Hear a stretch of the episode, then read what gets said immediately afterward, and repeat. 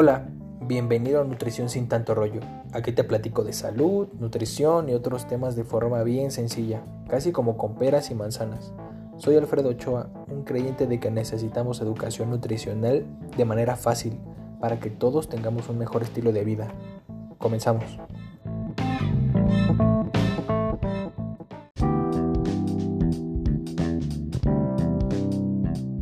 Hola y bienvenido al episodio número 3 del podcast de Nutrición sin tanto rollo. Hoy pues les hablaré un poco sobre la tan famosa y efectiva dieta keto o cetogénica. ¿La has escuchado? ¿Te suena? ¿Sabes si la hace alguien? ¿La has hecho tú? Quédate igual y te sirve esta información. Para empezar, ¿qué es la dieta keto?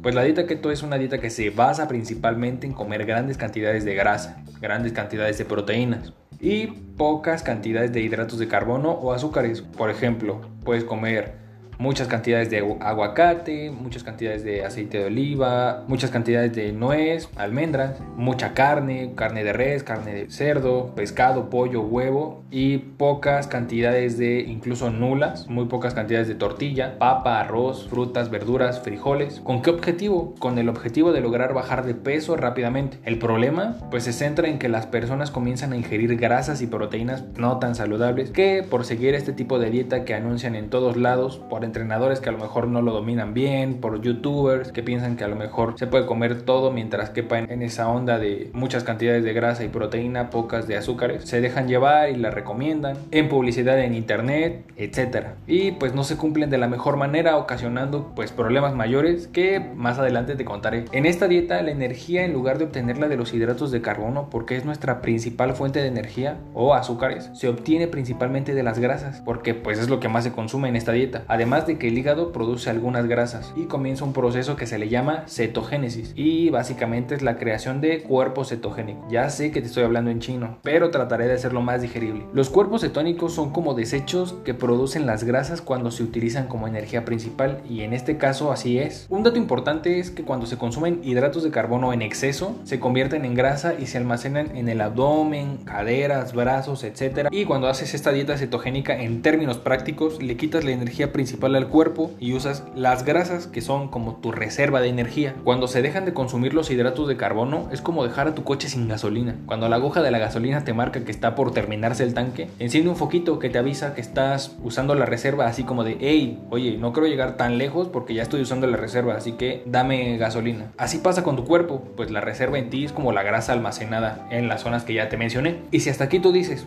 pues claro, eso es lo que quiero, que me quite la grasa que tengo, pero espera, que apenas viene lo malo. Es más, te las diré de una vez. La primera es, no generas un hábito, ya que pierdes peso muy rápido y al llegar a la meta lo dejas para seguir con tu vida normal. Ya que te quedó el traje de baño o que ya te queda el traje de graduación, pues lo dejas y vuelves a comer normal. ¿Y qué pasa? Volviendo al ejemplo del coche, cuando vuelves a llenar el tanque de gasolina, lo primero que se llena, exacto, es la reserva y en tu cuerpo es algo como el efecto rebote. ¿Te suena? Es básicamente subir el peso que perdiste o incluso un poco más y pues todo el dinero que invertiste y esfuerzo en ese tiempo, pues no valió la pena porque vuelves a subir de peso muchísimo más rápido. El punto número 2, al perder peso muy rápido se puede generar una desnutrición. Así tengas obesidad tipo 3, trayéndote problemas más graves. Lo recomendable es bajar de 500 gramos a 1 kilo por semana. El punto número 3, existen deficiencias de micronutrimentos como vitaminas, minerales, que las afectaciones son notables a simple vista porque se reflejan mucho en tu apariencia, en tu cuerpo, en los ojos, en la lengua, en varios aspectos que nosotros los nutriólogos pues no normalmente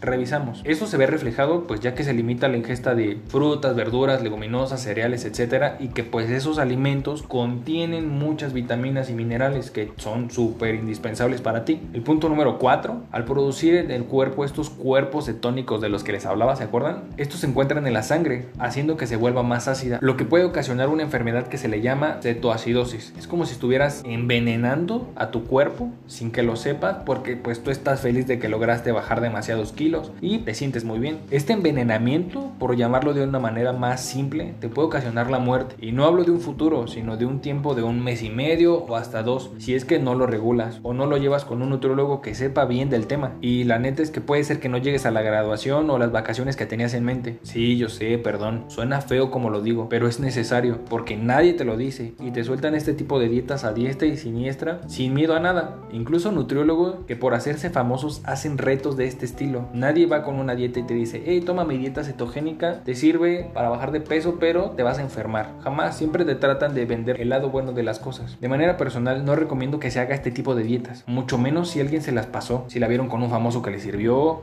incluso si un nutriólogo lo promociona como reto, donde no hay un trato directo contigo, donde solamente tú pagas y te manda por mail el reto y tú lo tienes que cumplir. ¿Dónde sí se recomienda este tipo de dietas? Porque pues obviamente no todo es malo, pero se implementan mal. Son buenas este tipo de dietas en pacientes que tienen epilepsia. Si tú conoces una persona que sufre de epilepsia, esta dieta sí le sirve a esa persona para que le den con menor frecuencia esos eventos de epilepsia, obviamente. Pero solo un nutriólogo sabe cómo manejarlo de una buena manera sin que lo afecte. Si pretendes hacer este tipo de dietas para bajar de peso, asegúrate de hacerlo con un profesional que sepa del tema y que no te haga bajar de peso solo para caber en tu ataúd. Suena feo, lo sé, pero es algo que te tengo que decir. Recuerda mucho que la felicidad también está en el proceso de lo que haces, porque si solo disfrutas la dieta cuando logras bajar de peso o cuando ya estás muy musculoso, entonces la experiencia de cuidarte o de llevar la dieta solo es un momento agradable cuando llegas a lo que querías y no cuando estás a mitad de ese proceso. Si solo eres feliz al final de tu cambio, solo serás feliz el 1% del tiempo y el otro 99% no tanto porque al final pues no te gusta, porque pues tu interés se basa en querer bajar o subir sin importar las consecuencias y solo estarás esperando a que ese momento final llegue para poder ser feliz.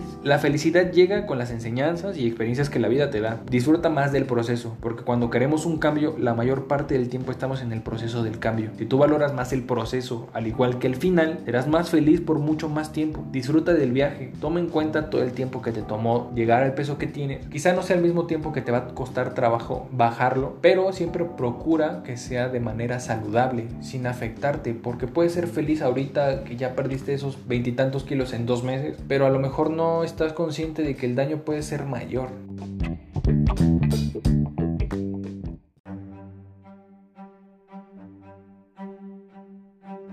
Esto es todo por ahora. Espero te haya gustado y sobre todo que hayas aprendido algo nuevo. Si te gustó el episodio, posiblemente te gusten los demás. Si tienes alguna duda, escríbeme, estoy abierto a tu opinión. Recuerda que puedes seguirme en Instagram como arroba nutsinrollo o suscribirte a mi canal de YouTube, Nutrición sin tanto rollo. Muchas gracias por escuchar este episodio y nos escuchamos y leemos pronto. Adiós.